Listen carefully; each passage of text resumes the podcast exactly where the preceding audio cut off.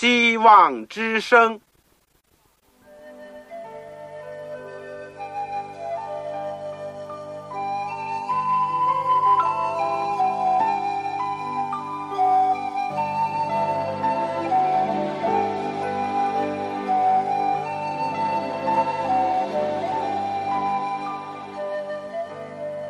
各位听众朋友，各位弟兄姐妹，欢迎您收听信徒培训这个节目。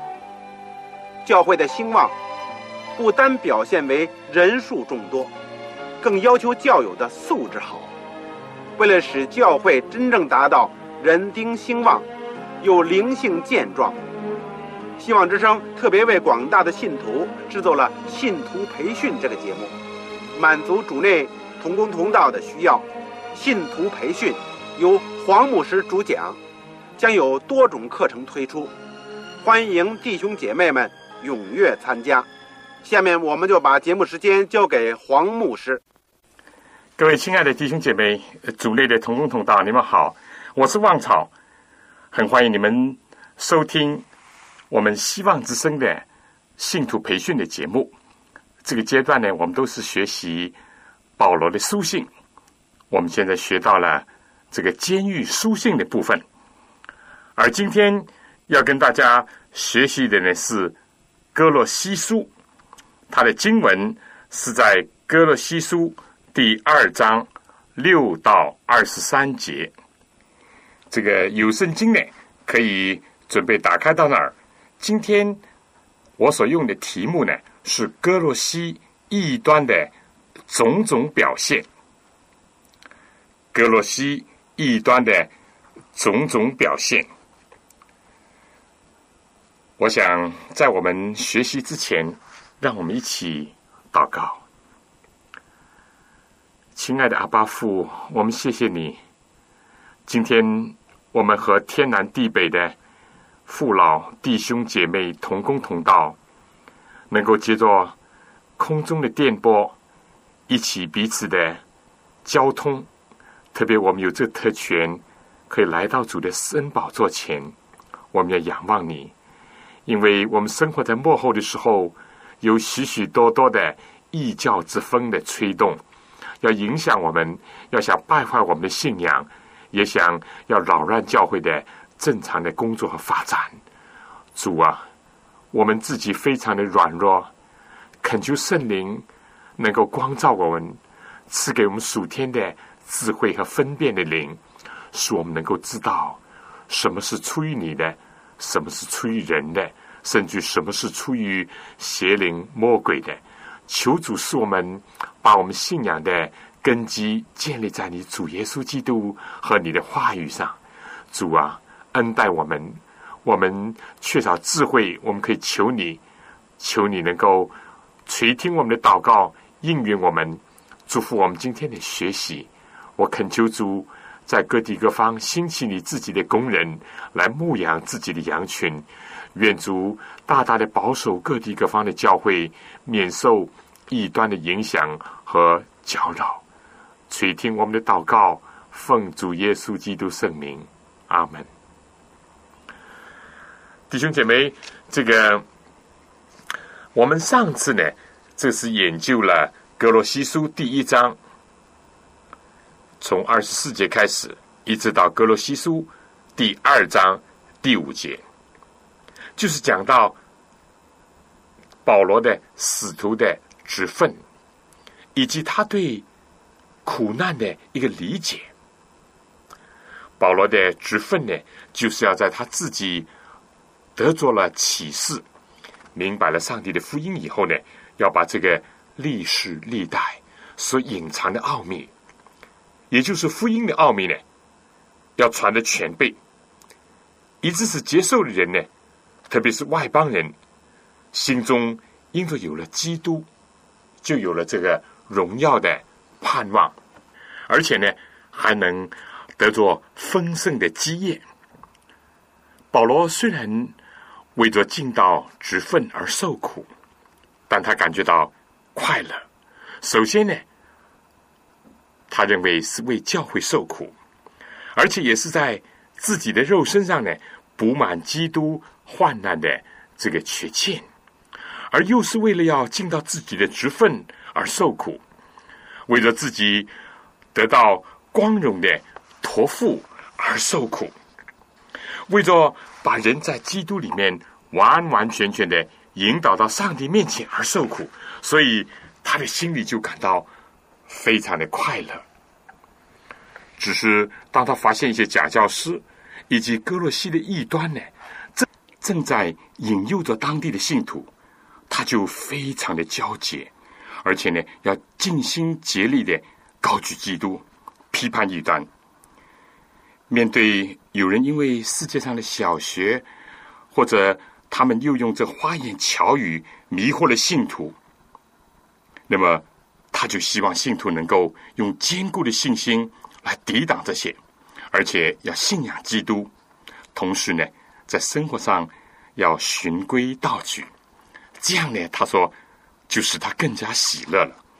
我说，这就是简单的上次我们所学习的，而今天我们呢，要继续研究格罗西书第二章第六节，从那儿开始。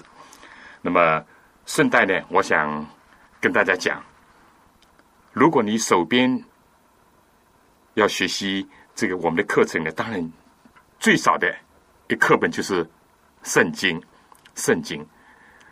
但是如果你没有圣经的话，又是非常希望有一本圣经呢，你可以写信来告诉我，我很乐意的免费的为你提供一本圣经，目的就是希望你更好的学习上帝的话语，也更好的收听我们的课程。那么我的通讯地址呢？是香港邮政总局信箱七千六百号七六零零，香港邮政总局信箱七千六百号，你就写“望潮收”，望就是希望的望，潮就是潮水的潮。我收到你来信呢，我会尽快的给你提供这个圣经，不要忘记了。呃，好了，我们下面。有圣经的呢，现在就请你打开《格罗西书》第二章，从第六节开始。我先来读一下：你们既然接受了主基督耶稣，就当遵他而行，在他里面生根建造，信心坚固，正如你们所领的教训，感谢的心也更增长了。这里面让我们看到一个真理。就是说，接受了基督，不等于一切，也不是万事大吉，也不像有些人所说的，一次相信就怎么样，永远得救，不是的，一次相信，而且更要永远相信。这里面提醒我们，如果我们是接受了主耶稣基督。圣经怎么讲？首先遵他而行，接受耶稣基督。当然，你开始是要有信心。如果没有信心，没有这个作为根基，其他都不能再建造，这是没错的。约翰福音第一章十四节怎么讲呢？凡是接待他的，就是信他名的人，他就赐他们权柄做上帝的儿女。意思就是说。对主的信心呢，就带来了一个接受。当你接受耶稣基督在心里呢，这就是重生了。约翰福音接着讲下去说：“这等人不是从血气生的，不是从情欲生的，也不是从人意生的，乃是从上帝生的。重生的人，也就是蒙恩得救的人。”他们是不是从此就不需要想到行为这方面的要求呢？也不是，因为保罗非常清楚的说，如果真的是相信了主耶稣基督，真的接受了他呢，就当遵他而行，这是无可疑惑的。很可惜，今天有些人没有能够把基督的道理传的全备，没有把人。在基督里面完完全全的引导到上帝的面前。保罗即使这样讲，保罗自己呢也是这样做。他确实是尽心竭力的传全备的道，而且使人呢完全的被引导到上帝的面前。所以弟兄姐妹，律法主义、教条主义这是不对的，是违背圣经的。但同样的，廉价的救恩，否定行为，蔑视上帝的律法的所有的讲法，也是不符合圣经的教训的。但愿我每一个人，尤其主的仆人，要遵照主的话语来宣讲，而且要遵主而行。我想下面请大家听首歌，求主。是我当说的话。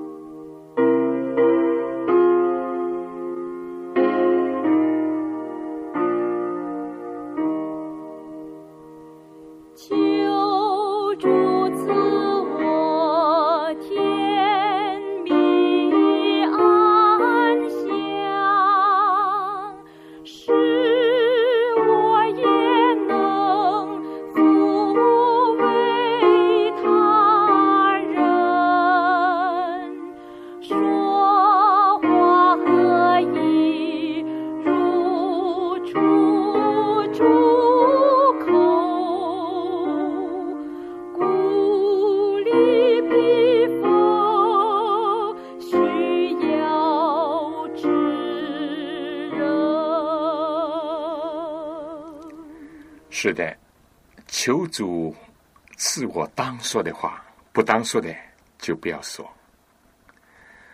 好，大家继续的看《格罗西书》第二章第七节，这里面说，在它里面生根建造，信心坚固。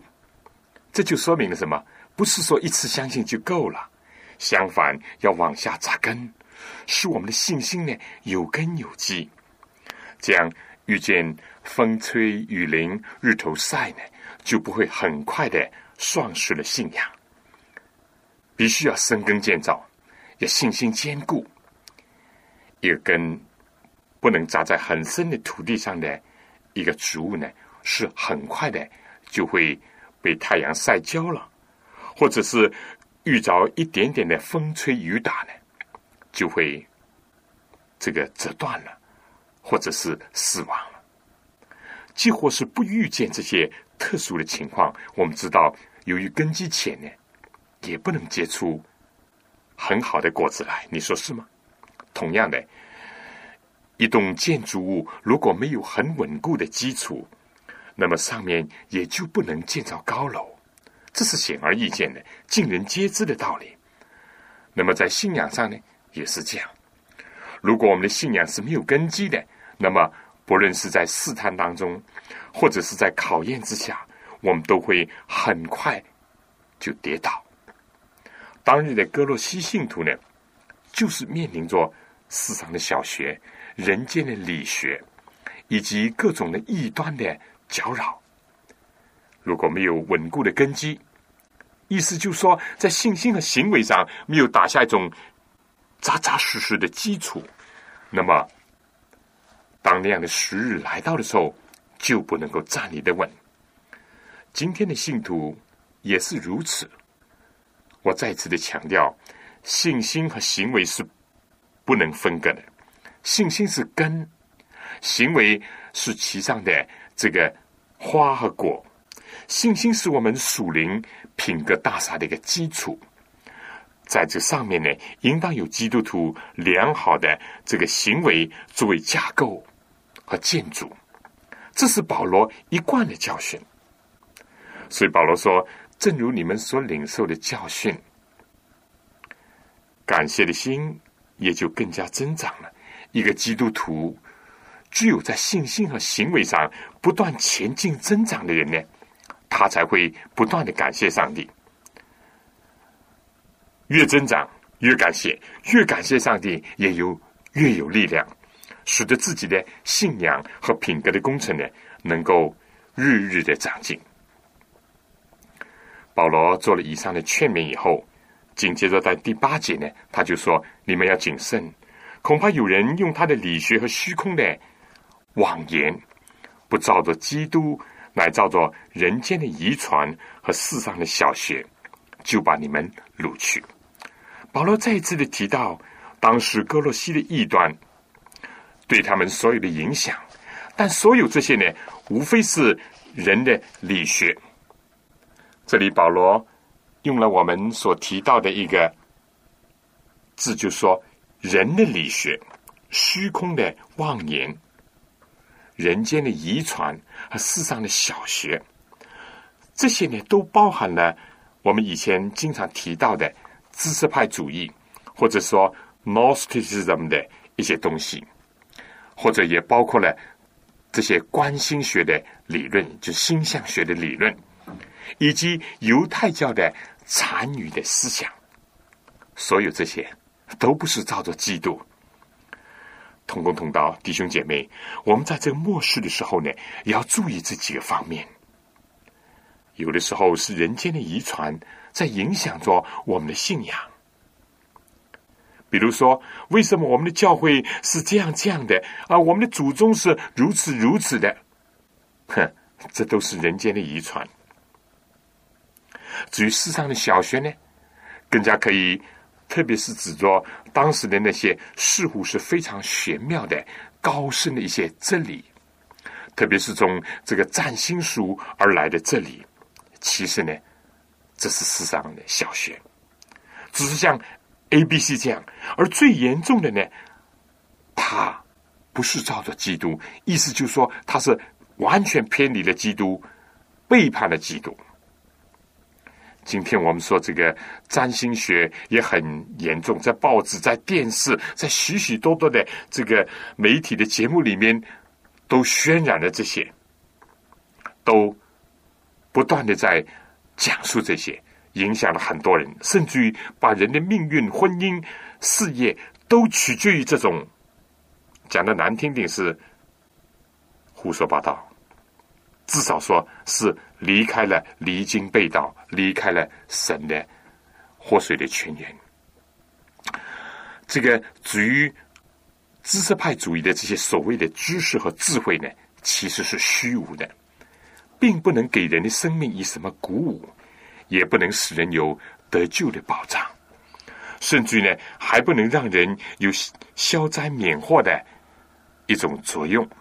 结果呢，他们就佩戴符咒了，或者是会念一些所谓的可以令人度过厄运的一些咒语了，其实都是无济于事的。至于犹太教那些东西，也同样是虚空的妄言。人如果一不谨慎呢，就会滑脚，就会跌倒。也就是说，这些东西会把基督的门徒会掳去。我们作为传道同工呢，一定要记得，我们要提醒我们的弟兄姐妹：，当我们被基督释放了，我们已经是在主里面了。但这不等于撒旦不会反扑过来。正像古时候。法老要派兵，要追回已经离开埃及、已经得蒙释放的上帝的儿女。今天当然不一定是派步兵了、骑兵啊，而是用他们人为的理论，或者什么高深的一种玄妙的说法，或者是一些根深蒂固的一些遗传的习惯，或者是传统的一种说法，就使人偏离上帝的恩典。偏离上帝的真理，耶稣当时就和他身边的犹太人说：“你们为什么因着人的遗传废掉上帝的诫命呢？”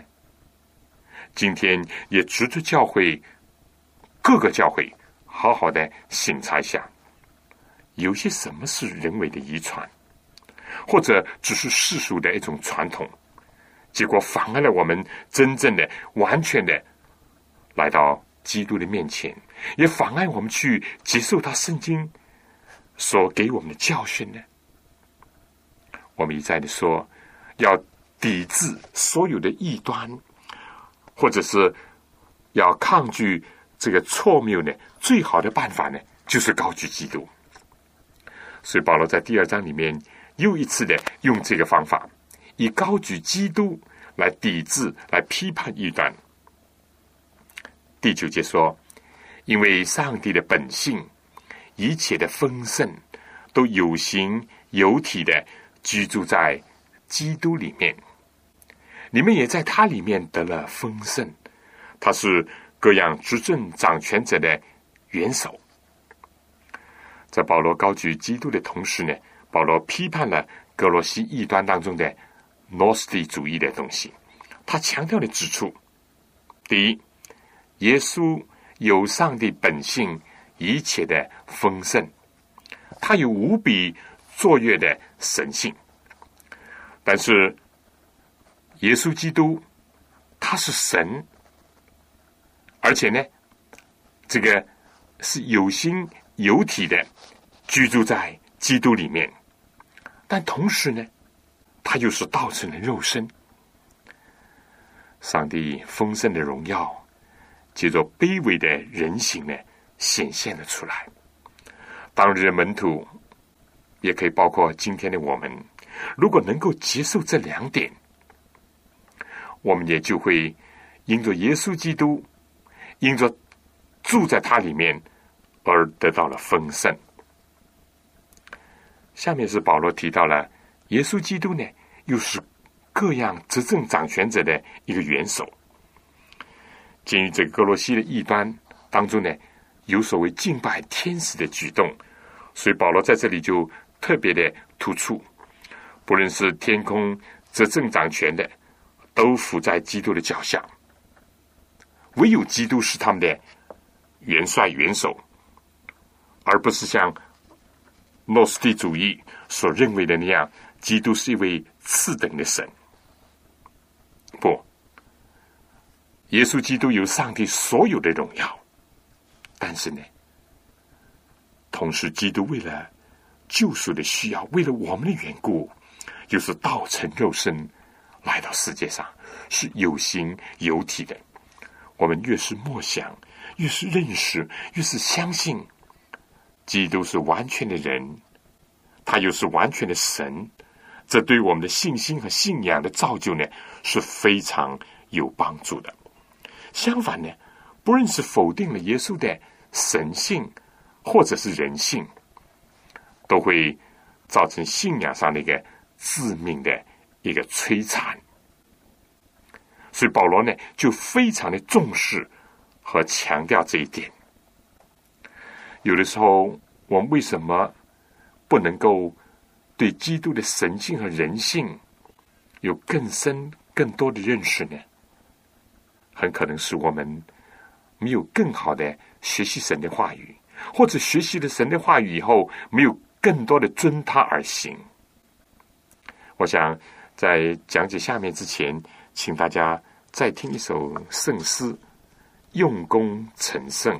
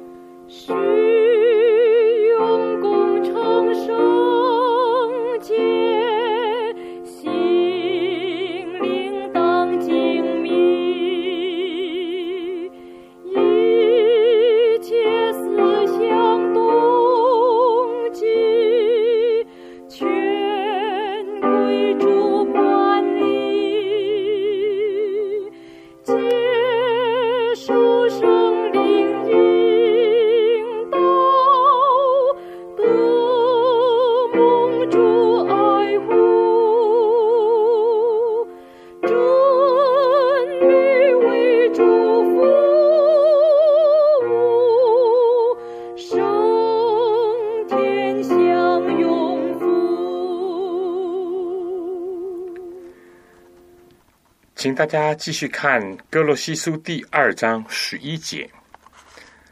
保罗在这里说：“你们在他里面也受了不是人手所行的隔离，乃是基督使你们脱去肉体情欲的隔离。”这里面就看见，至少是当时的哥罗西的信徒呢，受到了那些犹太主义的影响。或者呢，也包括了一些当时的东方异教的思想的影响，就是着重了肉体的隔离，过于心灵上的的蒙洁净。隔离呢，固然是上帝跟古以色列人他们的先祖亚伯拉罕立约的一个证据，但是它的实际上的含义呢，应当是心灵的洁净，过于肉体。外面的一个记号，所以保罗说，真正的隔离不是在肉身上，而是在心灵里面，是要脱去肉体情欲的一种隔离。保罗在这个哥林多书其他的地方就发挥说，受隔离呢，或者不受隔离都无关紧要，要紧的是做新造的人。另外一个地方呢，就是说。这个受割礼不受割礼呢，都无关紧要，要紧是遵守上帝的诫命。而第二章十二节，保罗接着说呢：“你们既受洗，与他一同埋葬，也就再次与他一同复活，都因信那叫他从死里复活者上帝的功能。你们从前是在过犯和未受隔离的肉体中死了。”上帝赦免了你们一切的过犯，便叫你们与基督一同活过来。所以新约的敬礼就代替了旧约的割礼。新约的敬礼也表明我们所有的罪呢，都借着认罪悔改以及相信主耶稣基督，在受敬的时候的，就象征性的把所有的罪都埋葬了。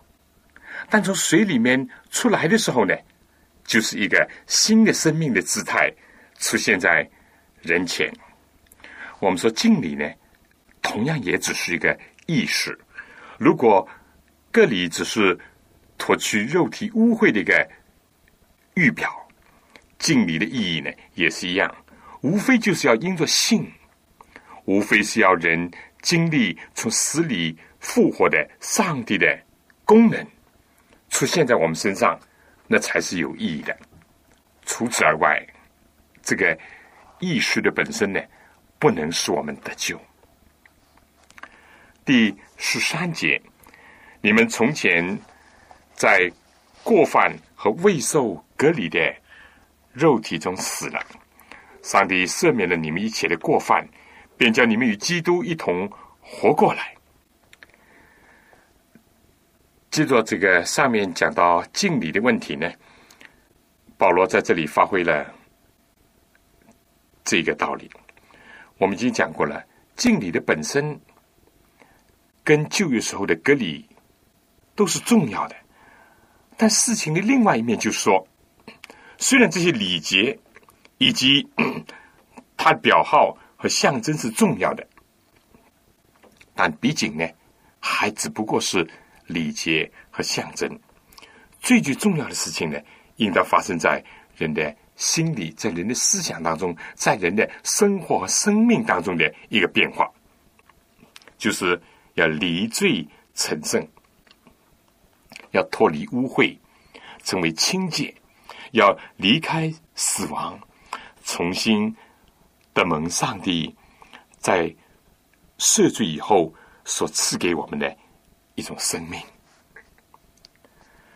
所以这就是一个非常重要的一些方面，但很可惜，今天有些人偏离了这些，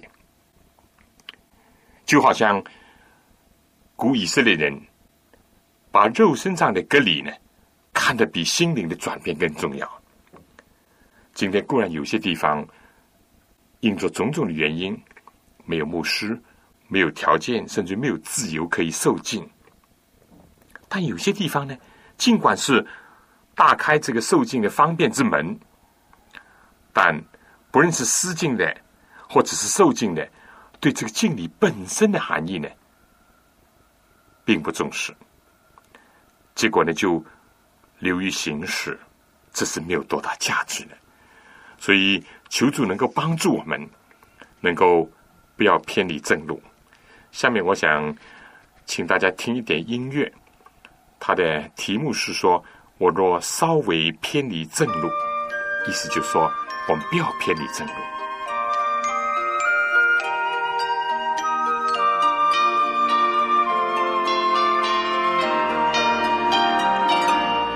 我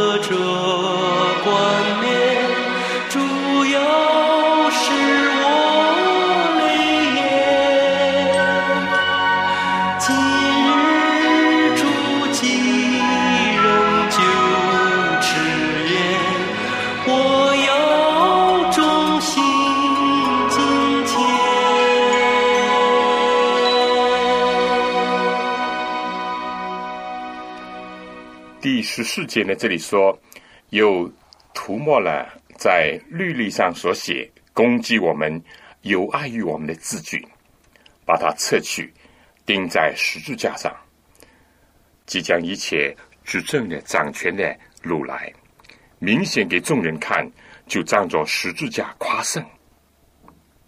而十六节呢，说所以不拘在饮食上，或借其月数。安息日都不可让人认断你们。这里再一次的看见构成哥罗西异端的另外一个要素呢，就是当时的犹太主义，也可以说是犹太教的一些要求。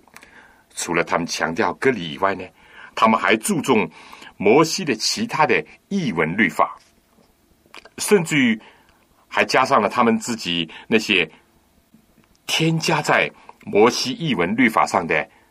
事情，或者是那些条文，他们要外邦人都要遵守这些，否则的话呢，就不能入犹太教，就不能得救。他们不认为耶稣基督所有的为我们所做的救赎呢是足够的，相反呢，要靠着一些律法的规条，或者靠着一些已经废去的节期了约书以及。旧约及其当中的安息日，甚至还包括一些饮食的规条呢，来补充。他们认为呢，需要遵守这些，才能够使人得救。我们以前已经讲过，在圣经里面呢，有两种律法，一种是上帝的十诫、道德的律法，这是永恒的、不废的。正像耶稣所讲，就是到天地都废去。律法的一点一划也不废掉。主又说呢：“莫想我来要废掉律法和先知，我来不是要废掉，乃是要成全。”当有一个少年官来问他说：“我当做什么事才可以承受永生呢？”耶稣就要求他去遵行上帝的诫命。关于这些教训，我想是非常明显的。整本的圣经呢，都告诉我们。这个真理，但同时呢，我们读保罗书信的时候，有的时候有一些混淆。什么问题呢？就是说有关摩西的遗文的律法。我们说在旧约的时代，也就是说在耶稣降生之前，上帝借着摩西传出了很多的律法规条，其中包括了献祭的制度啦和要求。这些呢，明显是有预表性的。正像这里讲，这些是原是后世的影儿，那形体却是基督。我们说，不论是旧约的圣所、旧约的祭司的职分，以及圣所所有的从事和其中的物件呢，都是预表耶稣基督的。最明显的呢，就在献祭的时候所用的牛羊。就预表耶稣基督是上帝的羔羊，是除去世人罪孽的。所有这些在旧约的时代，人都要遵守，而且要严格的遵守，表明他们是相信，而且乐意的要接受一位要来的救主。但是当救主耶稣自己来到世界上以后呢，所有这些当然就废掉了。就是说，这个隐儿已经遇到了实体了。保罗刚刚不是讲过吗？这些事情就是我们刚刚所讲的，原是后世的影儿，后来的事情。那形体呢，却是基督。照理讲，圣经已经讲的很清楚了。但有些人还是有误会，甚至有些人还有曲解。在摩西的译文的律法里面呢，当然还包括了一些健康的、卫生的条例。这些在旧约的时代，摩西时代呢，我认为是包含了两种的含义：一种是带有预表性的，甚至是带着宗教性的，比如说不可接猪、长大麻风的，不可以去摸尸首等等。也包括了某些食物是不洁净的，不要吃。这本身包含意思，不论大麻风也好，尸首也好，不洁净的食物也好，都被用来象征着罪，意思叫人不要去接触罪，不要和罪同化，不要去沾染罪恶的污秽。我们说，因为当时以色列人在埃及做了四百年的奴隶。他们在属灵的领悟以及认识上呢，是非常的浅薄。上帝必须用一些比较浅显易懂的、带着一种预表象征性的事物，不断的教导他们，加深他们的印象。这些虽然不是世上的小学，但从某一方面来讲呢，这也只是属灵上的 A、B、C 起步而已。但到了耶稣基督来了以后呢？非常清楚的就表明了什么是罪，以及罪的可怕和罪的后果，叫人要脱离罪。特别是当耶稣基督为我们人类的罪死在十字架上以后，这些预表的意义呢，就废除了。我们今天再不需要借着献牛献羊来认罪悔改。同样的，我们今天。也不拘泥于所谓的不可摸、不可碰、不可尝这些规条，但是另外一方面，他们有一些是也本身带着一些卫生健康的意义的这些条文呢，而这些含义呢，还是被保留了，还是可以得到人的尊重的。至于这些呢，摩西的疑问律法。特别是适用于犹太的这个律例，对外邦人讲来，他们过去呢从来也不知道，也没有遵守。那么，当然他们是违背这些律例的，也被这些律例呢定为不是的。而到了今天，如果犹太人又用这些律例来攻击这个外邦人，或者强调说，这个外邦人必须要遵守这些，否则话就这样不行，那样不得救，这样就为福音的工作带来了妨碍，这样就使人误解了上帝的救恩，这样就使人忘怀了耶稣基督是我们得救的唯一的根源和需要。保罗说：“这个。”今天外邦人之所以能够接受基督，不是因着这些律例来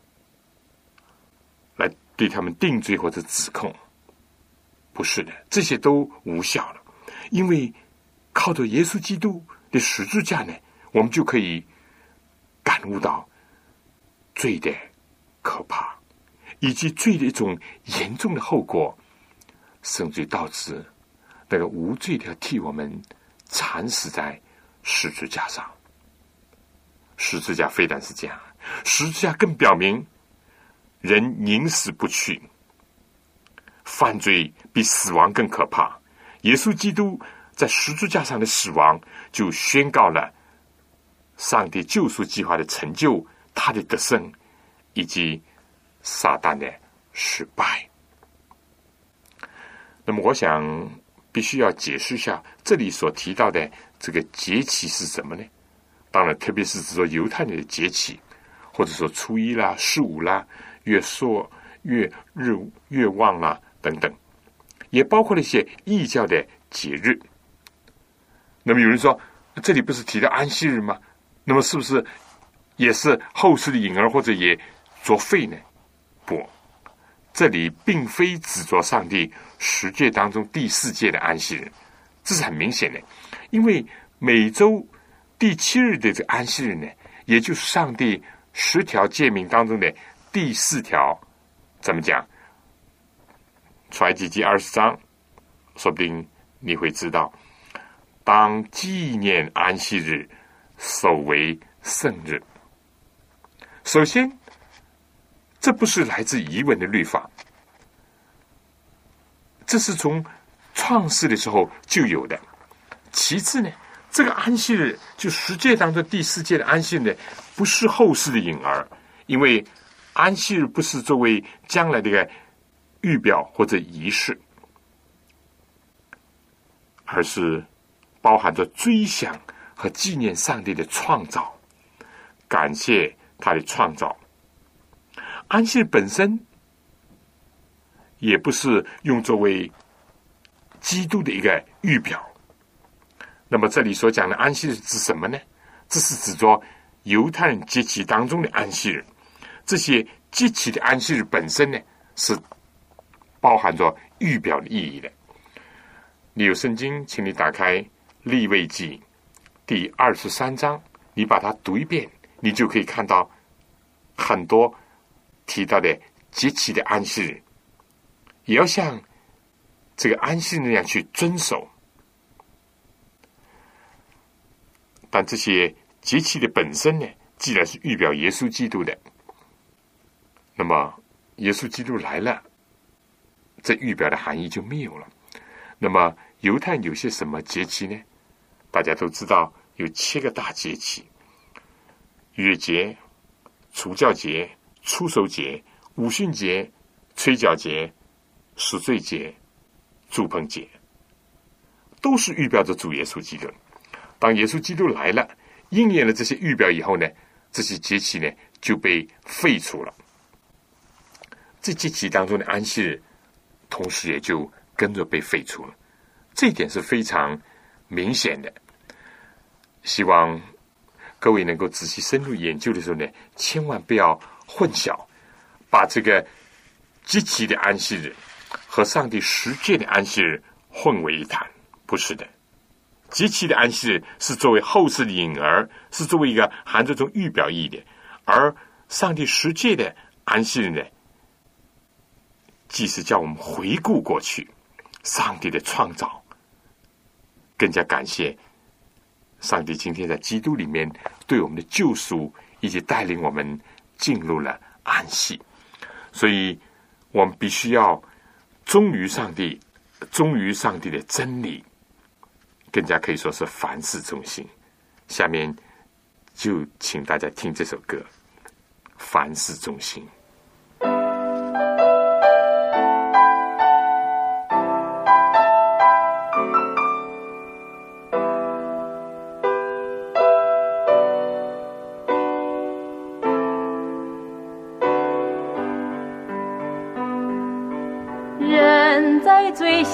到底是上中心。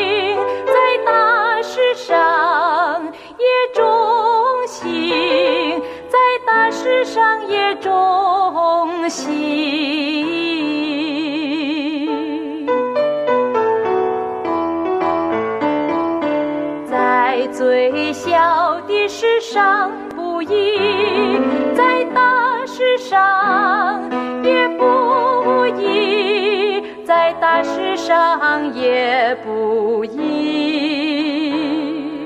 人在最小的事上中心，在大事上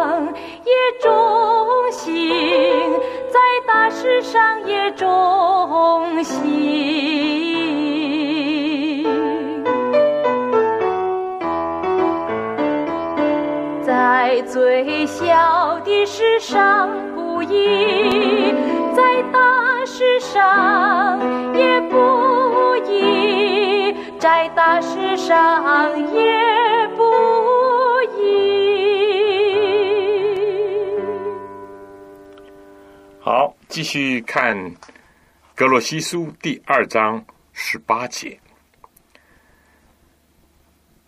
这里提到了哥罗西当中的有一件事情，说不可让人因着故意谦虚和敬拜天使，就夺去你们的奖赏。这等人拘泥在所见过的，随着自己的欲心，无故的自高自大。我们说，在 n o s t i 主义的异端里面，认为呢，上帝离人非常非常的远。人要亲近上帝呢，必须要借助一些中间的一些媒介，而天使呢，就是其中之一。因为有些人认为我们不配敬拜上帝，上帝太圣洁了，所以我们就去敬拜天使。这样当然是偏离了上帝的旨意。其实呢，故意的谦虚，正是自高自大的一个影子。去敬拜天使，去不去敬拜创造天使的基督，这是错误的。结果正像保罗所讲的，不辞定元首。同时呢，保罗在第二十节要哥罗西的信徒反省，他说：“你们若与基督同死，脱离了世上的小学，为什么人像在世俗中活着？”服从那不可拿、不可藏、不可摸等类的规条呢？这都是照着人所吩咐、所教导的。说到这一切正用的时候，就都败坏了。这些规条使人徒有智慧之名，用私意崇拜，自表谦卑，苦待己身。其实，在克制肉体的情欲上是毫无功效的。保罗在这里反复的强调，这些世上的小学、人为的规条和人的吩咐和教导，这些在解决人的罪恶的问题上都是没有功效的。不论他的表现形式是禁欲主义，包括这里所讲的自表谦卑了、苦待己身，其实呢，在克制肉体的情欲上是没有功效的。人要达到。一些外表上的事情，比如说不做什么了，不拿什么了，不藏什么了，比较容易。但是要解决内心的活动，要这个清洁人的心灵，那么靠着这些是没有功效的。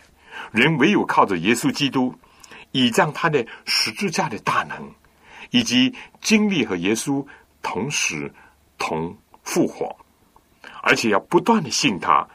不断的遵行他的话，才能够与我们有益。我们说，除了个人和基督的关系，就是要全身靠着他，这个经济呢得以相互的联络，就因上帝大的长进。这是第二个方面。除了跟基督联络。还要跟肢体联络，还有呢，就是不要和这些所谓的智慧人来往，或者接受他们的意思，而是和弟兄姐妹彼此不断的鼓励，不断的相互帮助，这样就能够因着上帝大的长进。如果离开这些，那么亦无功效。所以基督徒要解决罪的问题。基督徒如果要得救呢，唯有靠着耶稣基督，因为圣经讲，除他以外，别无拯救。因为天下人间没有赐下别的名，我们可以靠着得救。同时呢，我们既然作为基督徒呢，必须要重视这个教会的作用，重视弟兄姐妹互相团契的作用。如果偏离了这个正道，而去想借着什么禁欲主义啊，或者是人为的哲学，或者是一些教条的遵守呢，都是无济于事的。弟兄姐妹，我想今天的这个教训呢是非常的重要。我们应当看到过去哥罗西所存在的异端呢，危害了那个时候的教会。那么，我请问，今天有些什么异端是使我们偏离了基督、偏离了他的真道的呢？你我必须要加以防备。弟兄姐妹，今天这一课哥罗西异端的种种表现呢，就讲到这儿。希望圣灵光照我们，运用着上帝的话语的原则和亮光，来帮助、来识别今天的异端，以及用什么更好的方法去抵制这些，而帮助那些。受到了异端影响的弟兄姐妹，这个最后的时间呢，我想要告诉大家一个好消息。最近我编印了一本小册子，题目呢是继以前的《天下之大经》《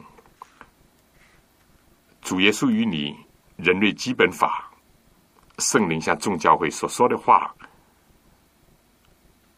的另外一本，但我想呢，把这本可以作为一个入门，作为第一本，因为在这里首先是讨论信仰与你。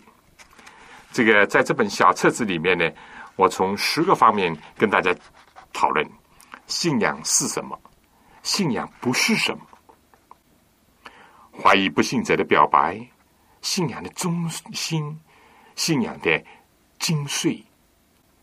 到底是唯物还是唯心？第七章呢，就讲到二十世纪的人还能够相信上帝吗？或者第八章就更加讨论你能够证明有神吗？最后两章说基督教有什么是与众不同的？最后就讲到基督教的信仰是生命。如果你喜欢这本小册子的话呢，你可以来信香港邮政总局信箱七千六百号，七千六百号，你就写“望潮收”。你说我要《信仰于你》这本小册子，当然写清楚你自己的姓名、回邮地址、邮编号码，我尽快的免费的给你寄上这本小册子。好了，我们下次再见。